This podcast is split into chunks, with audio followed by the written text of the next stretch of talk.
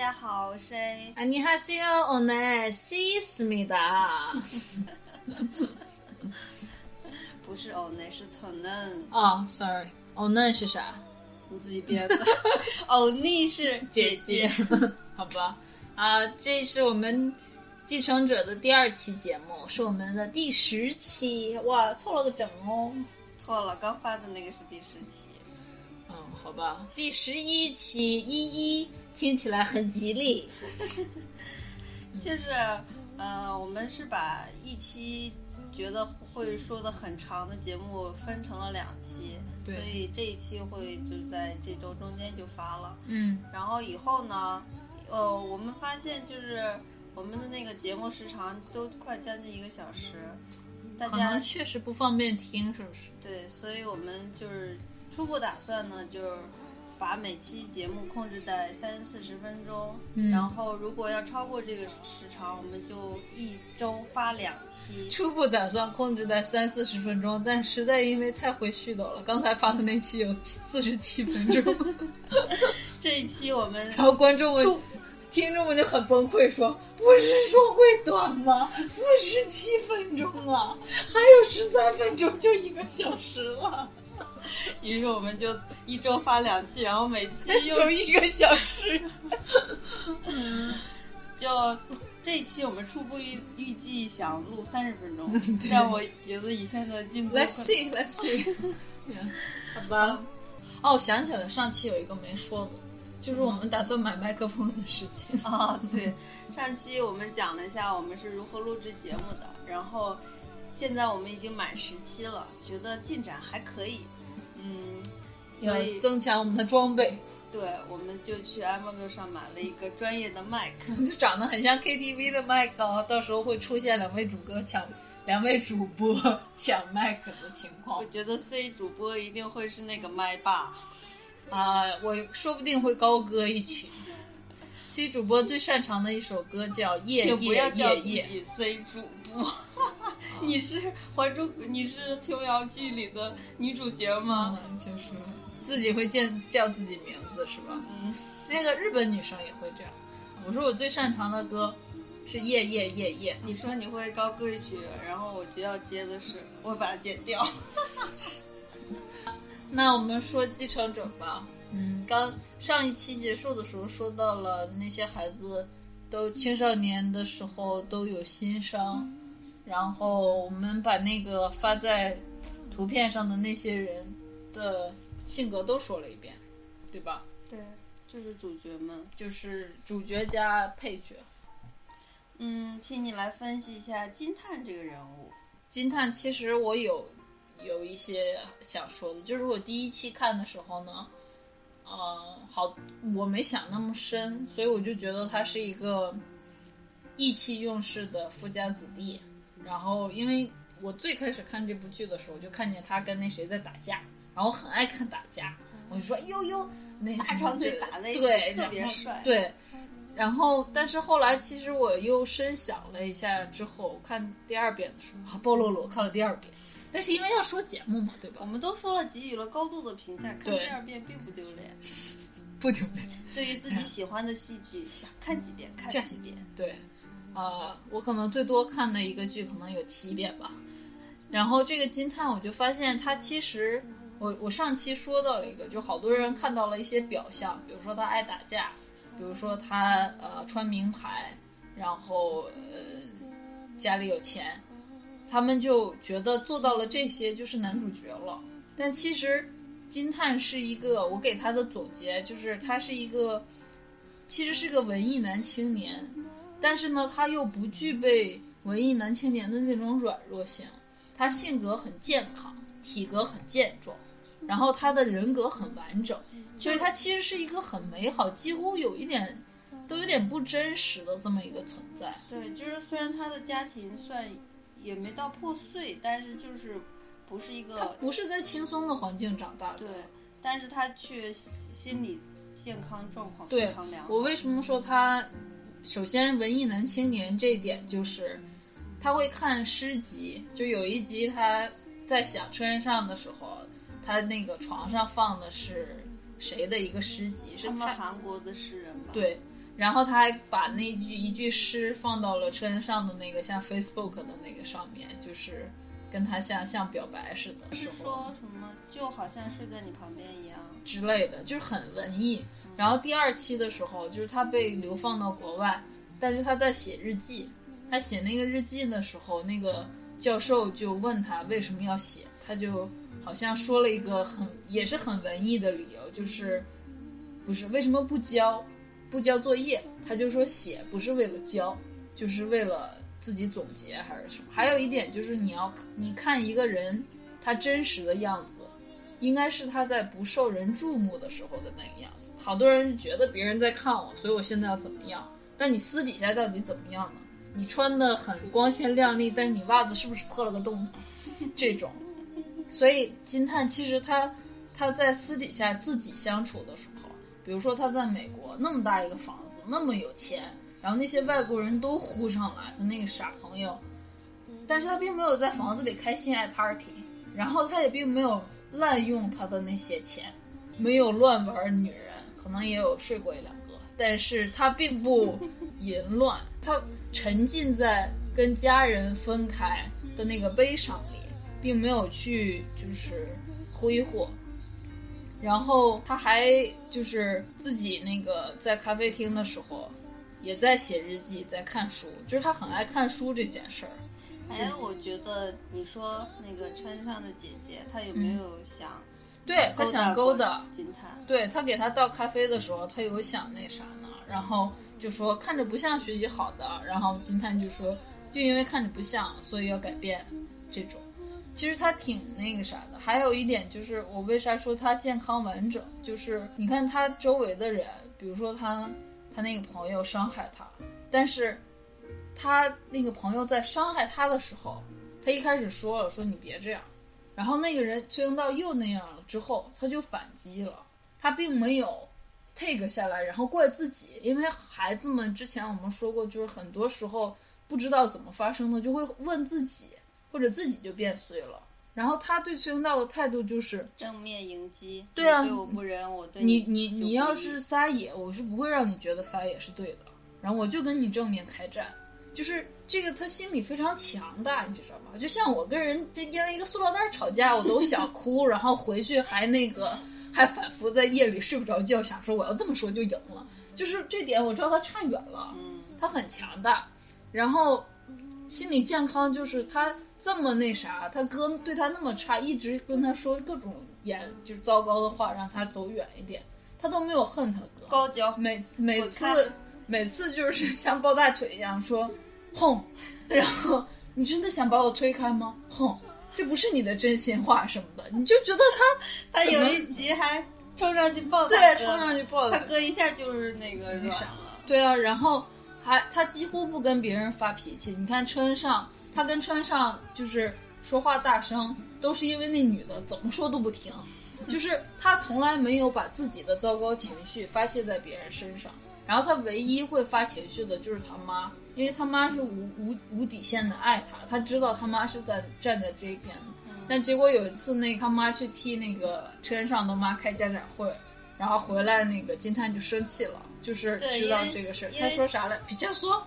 是吧？对，就是了吗？对，然后他妈就说，他妈就委屈了，就说，那我你从小生下，我就想看看家长会是啥样子啊，看看你学校是啥样子，那些孩子的妈是啥样子。然后他立刻就说，妈，对不起，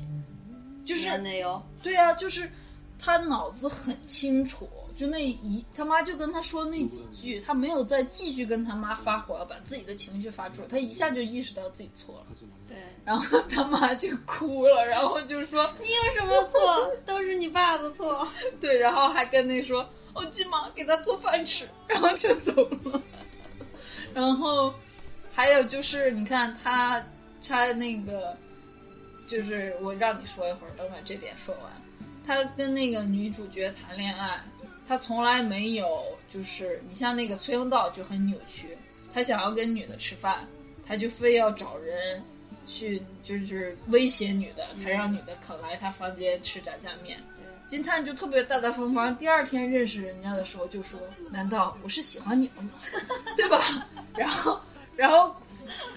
过没两天就跟人家说想你，想跟你一起走，怎么着的？就是他特别崔到过了好久，自己在那沙发上躺，想了很久很久，然后就好像慢慢意识到他说哦，好像是初恋了。他不不是就是故意在找茬，然后在使坏，他就是自己心里头有那个就波澜穿到这就是特别像小学生，但是金叹跟他这一比，金叹完全就是就研究生都博士呢，就是嗯，换你说一会儿。就还有那个金叹，他跟那个女二号刘拉蕾他们之间，他就、嗯他一直都是跟刘拉蕾说的是，我是我辜负你，我非常决绝，根本不像有的男的拖泥带水。对，然后他也知道刘拉蕾其实是就是一个嗯非常聪明的，嗯然后可能也是用自己的冷漠在包装自己的，所以他一直都是给他给他那个空间，对，让让他自己能知难而退。他不是说说我不喜欢你走开这样的，他只是说你为我这样的人，你做这种丢脸的事情，你完全不值得。他就一直在就是给那个刘拉蕾台阶下，就是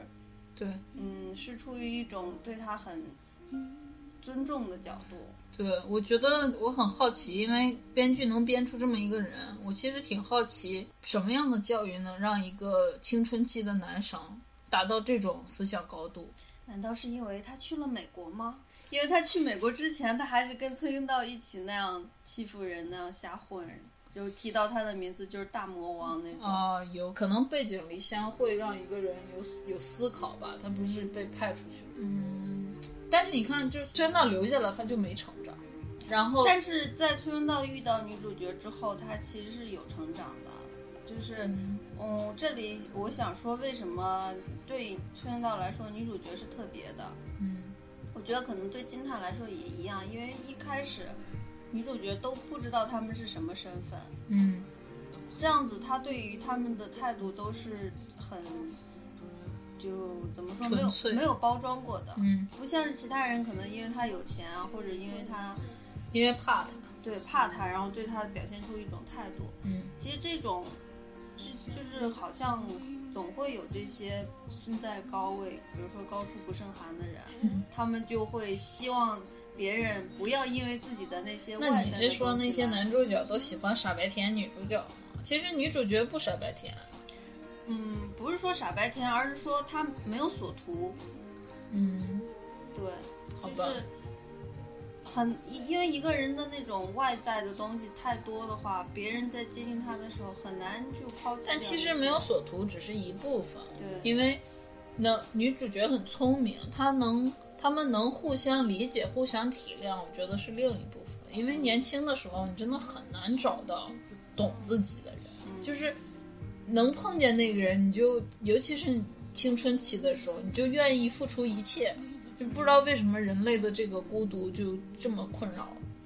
青春期。就比如说那个崔永道，他就去找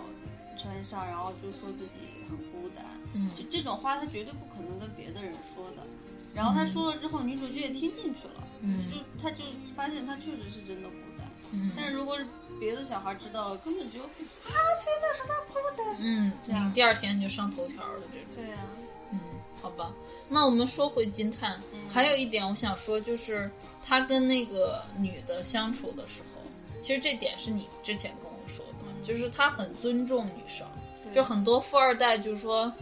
要包不？你买一个 iPhone 六要吗？你也没见过真的富二代，你就想的吧，那我是土土豪，那个是暴发户。暴发，反正就是会有，就是有有的时候，刚刚有钱的人，他们会觉得就是钱是关系当中重要的一步，但是我觉得有一个事情很奇怪，就是我们被教育的都是说不要嫌贫爱富，不要不为为金钱所动。可是我们现实社会当中，因为大家每天都在这样啊，都在被金钱所动啊，给你一个七万的工作，你干不干把现在五万的工作辞了？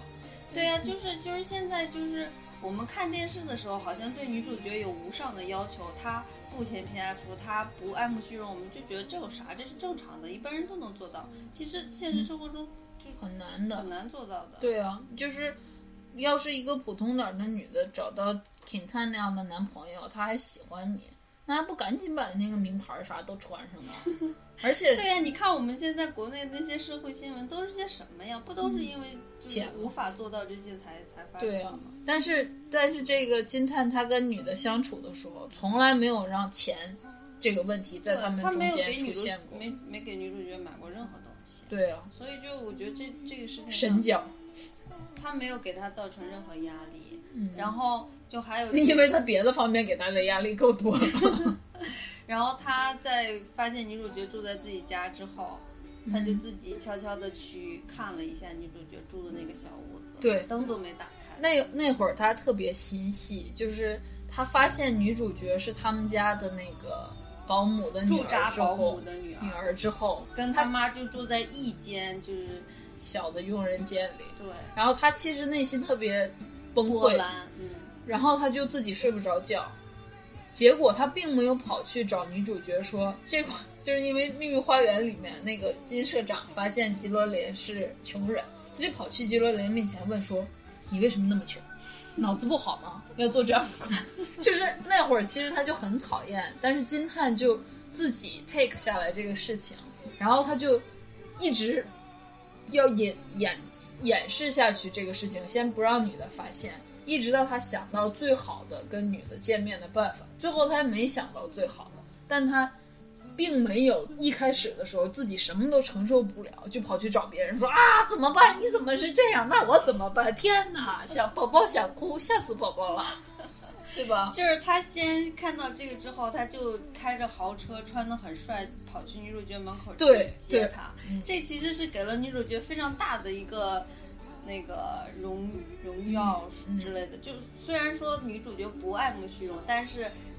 就是男主在这女女的后来自己偷笑了一下，想起来这个，对，就是男的已经在表示出他在追求女的了。对所以所以在这个时候，女的就有了一个可以跟男的相对话的这么一个桥梁。对，嗯，所以嗯，他确实是个很不错的男青年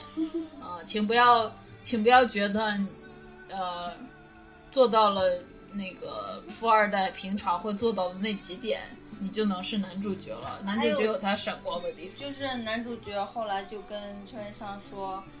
嗯，知道你在我家住，你知道我有多开心吗？”就是男主角他的生活，就虽然是个很坚强、很强大的人，但是他哥哥不理他，他妈妈整天喝红酒，他爸又是一个老腹黑的老头子，对啊，就他生活也是有点暗淡的。嗯然后女主角就就是美好的东西对他来说，而且他也并没有嫌贫爱富。对。嗯，那你还有什么想说的？我已经赞扬了一大通男主角。嗯，那我们来说说男主角的哥哥金元。啊，金元有一个女朋友，嗯，然后我们也说那个女朋友跟身身上很像，很像，就是比他更长大一些，然后也是贫穷的，嗯但也是有高贵的品格的。也是靠自己的付出挣生活的。对，然后也非常非常非常聪明，他跟金元也是相知相惜，嗯两个人应该年轻的时候就一直谈恋爱，但是等到现在金元已经长大，要开始继继承家业了，所以他们的关系就无法维持下去。而且你觉得这儿很 ironic，就是讽刺，就是看起来男的继承家业是，他想要得到的，并且是他获得权利的一个象征，结果他获得了权利之后，他却要失去他的女人。对，而且他当他真的拿到那个继承权，嗯然后他就坐在那个办公室大哭，然后金泰就听到了嗯，那个悲悲痛的哭。他进去抱他哥了吗？那我不记得。没有，就是那那个就是金元的选择，他选择要承担这个继承的这个责任，嗯。然后这样的话，他就不能跟一个普通的女人结婚。嗯。然后跟他联姻的那个女的也是抱着同样的态度，嗯。所以他们就是就说好了，我们就是政治婚姻，嗯。就是私下各自玩各自的。但是因为他他爱的这个女人，是有自尊心的，对我他不不会让你结了婚还跟我玩儿的。对，所以他们就是相当于是分手了。嗯，其实，唉，其实要是你，你觉得结了婚还可以玩吗？我其实没有特别在乎那些东西。因为婚呃，这个这个是个别的话题，但是 A 呢，就是对婚姻这个概念不是很感冒，对吧？嗯，对。嗯比如说那个美国那个同性恋婚姻合法了之后，就有好多人就说异性恋都不应该结婚啊，好像有个纽约市长是这样说的。对，他说不是纽约市长是这么说的，说同性恋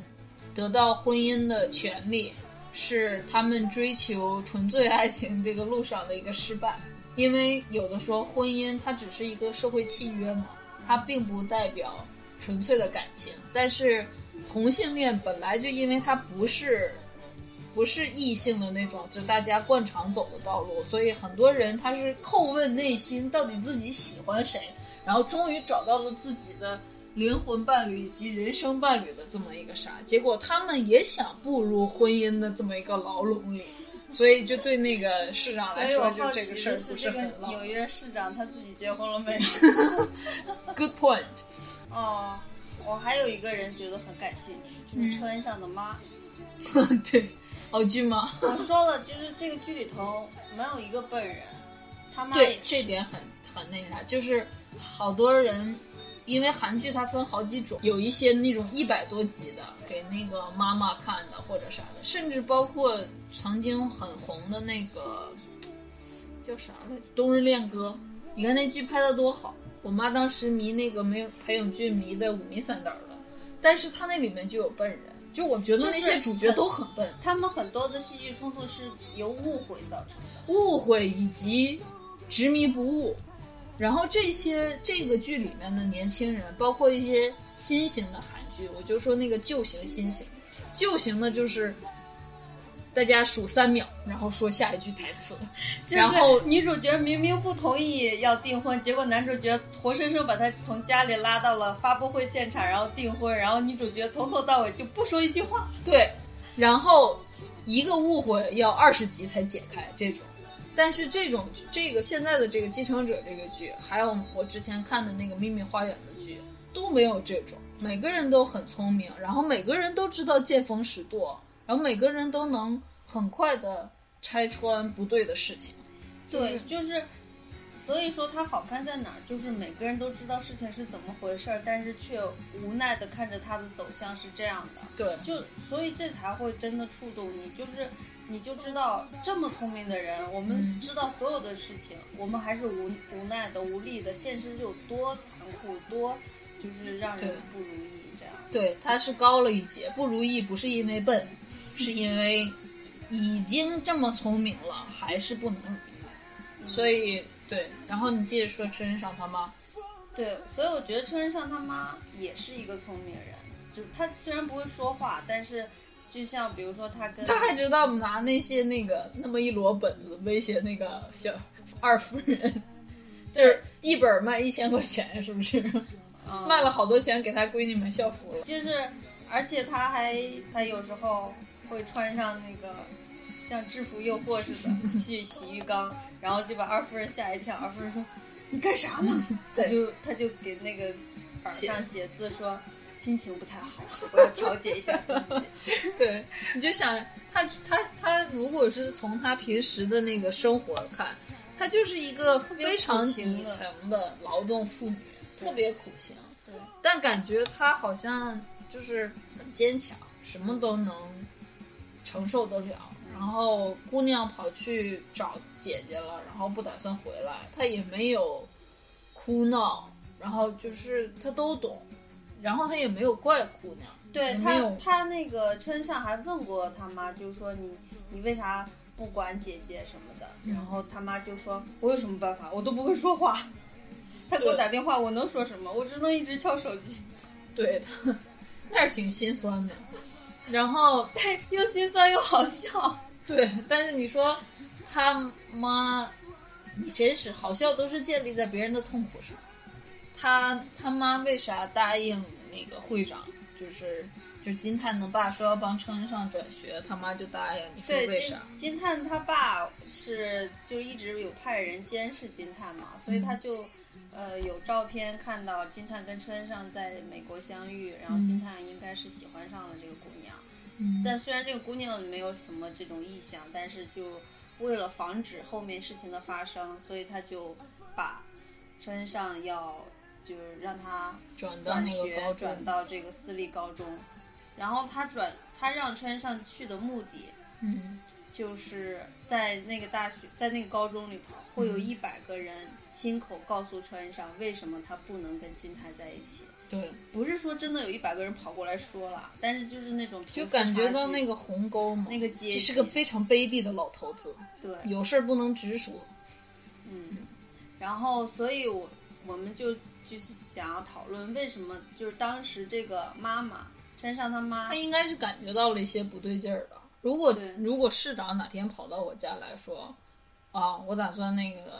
发一笔奖金，把这个 C 送去美国，我一我家我爸我妈和我一定会想说，是不是要往他身体里装什么，然后是不是要拿他运送什么东西？就是这是天天上不掉馅儿饼，天上掉的一定是陷阱。对，所以他妈当时同意川上转去那个学校，嗯觉得有几点，嗯，第一点就是这个确实是一个天大的好机会，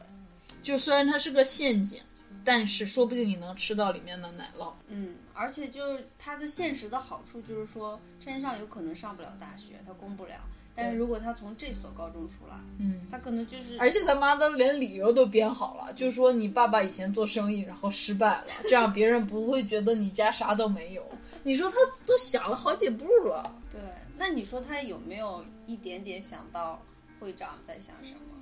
我觉得他想到了，但是呢，他们一穷二白，对于一穷二白的人来说，我还能失去什么？对，光脚的不怕穿鞋的。对呀、我大不了不干这个保姆，我去别的饭店刷盘子，就算每个月都会被饭店赶出来，我还是可以这大韩民国这么多饭店，我就刷一遍呗。就是他并没有那种丢掉这里面的工作我会怎么样的那种那种恐惧的感觉，所以他妈在对待那个二夫人的时候，他很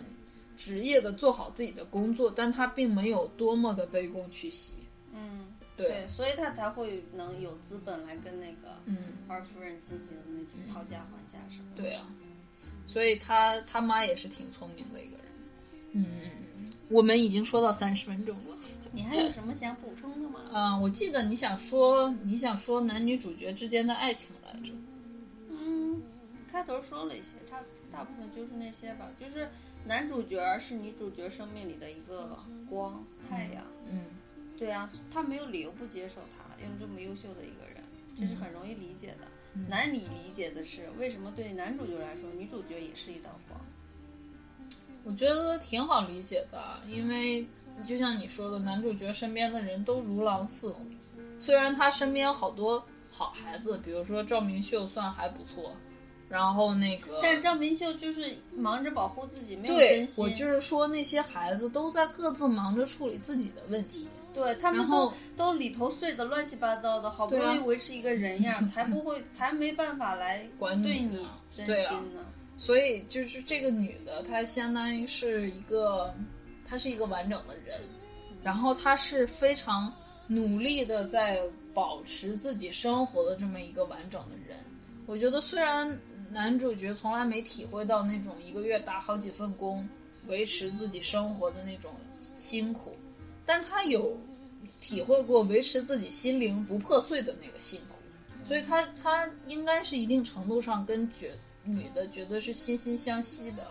就各有各的辛苦，并且女的女的在那个他们俩不是之前说他们俩在那个 L A 的相遇，其实就是给他们俩一个平台嘛。嗯，在女的不知道他是谁的时候，就那那一个坏蛋来追，女的就拉起他的手跑。后来他就想这事儿，他就笑，想说你跑的也没我快，你也没你也不懂这儿的那个路，然后你就拉着我的手跑。但是女的就有一种单纯的想跟他带他逃出那个麻烦的那种心情，他就很感激。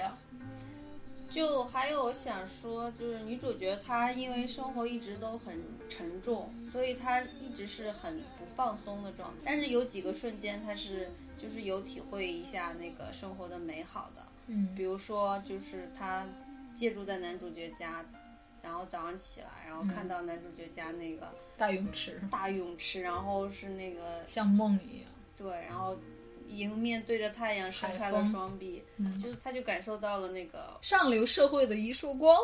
上那在了 那个那个就是风光的美好，因为他平时生活太沉重了，他无法从那里逃离出来。还有就是男主角带着他去学校兜风。兜风，然后那开着敞篷车，然后他很想把手伸出去，他又怕丢脸，他就跟男主角说：“我要把手伸出去。”你 要要是觉觉得丢脸，要告诉我。对，对，然后男主角觉得很好玩嘛，嗯，然后还有你看他虽然是个穷人，但他并不缺修养，对不？对，嗯还有一个什么事儿？哦，对，就是我们说他不爱慕虚荣，就是比如说他就转到那个特私立高中，那个校服就要什么一百万韩元，可能好几万人民币那样的，嗯然后买不起嘛，但是他妈就使用了一些方法买到了，嗯，然后他就他就特别高兴，他就就一件麻烦事儿解决了嘛。不仅是如此，他就说咋办？我好喜欢这个呀，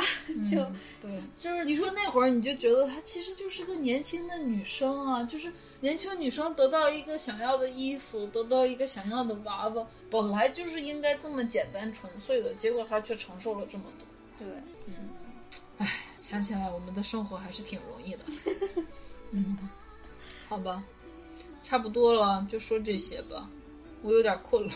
这今天是轮到我困了。你最后要总结一下了吗？我要总结一下什么呢？第一，聪明很重要，脑子清楚。所以你你带着清楚的脑子去看这部剧，你会看到更多的东西。可能也有一点，就是有一句话叫“你是怎么样的，世界就是什么样”，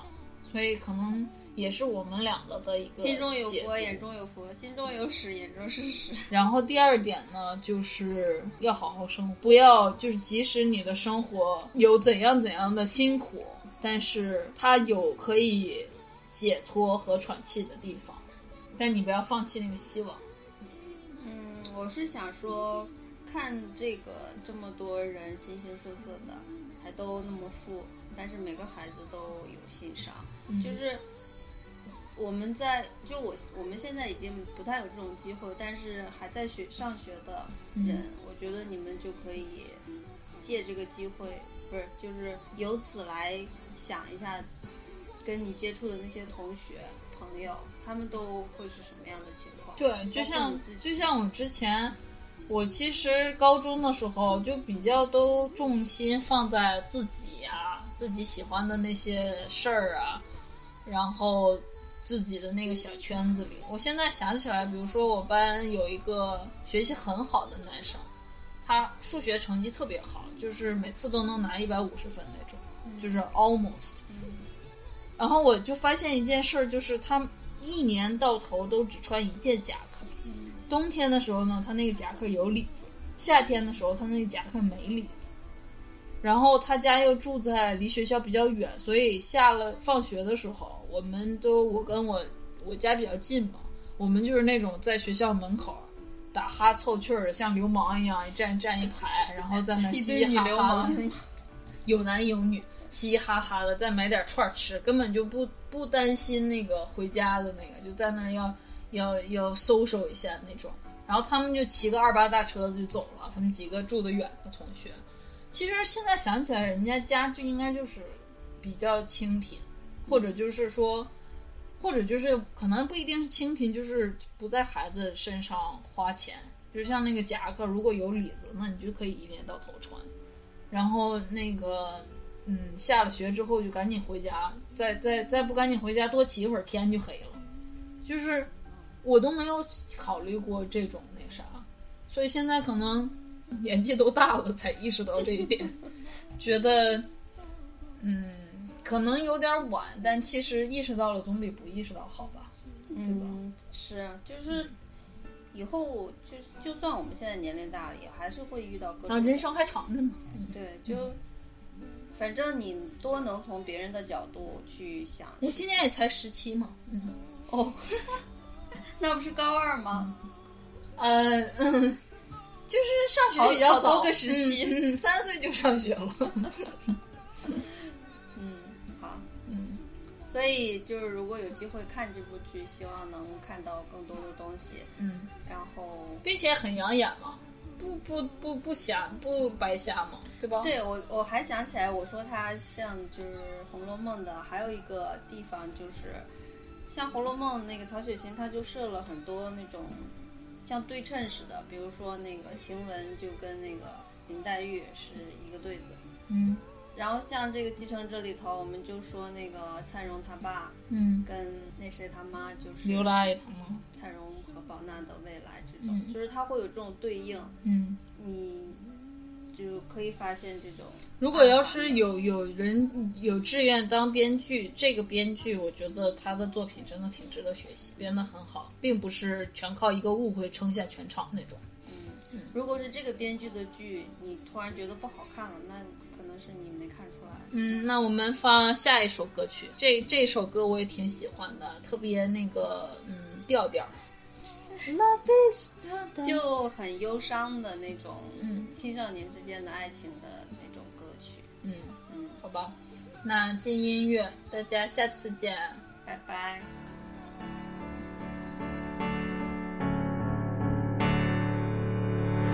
Love is feeling 그대를 처음 본 순간 Love is feeling 시간이 멈춘 듯 그대와 함께 사랑하고 원했죠. Love is my pain. 사랑을 더할수록 Love is my pain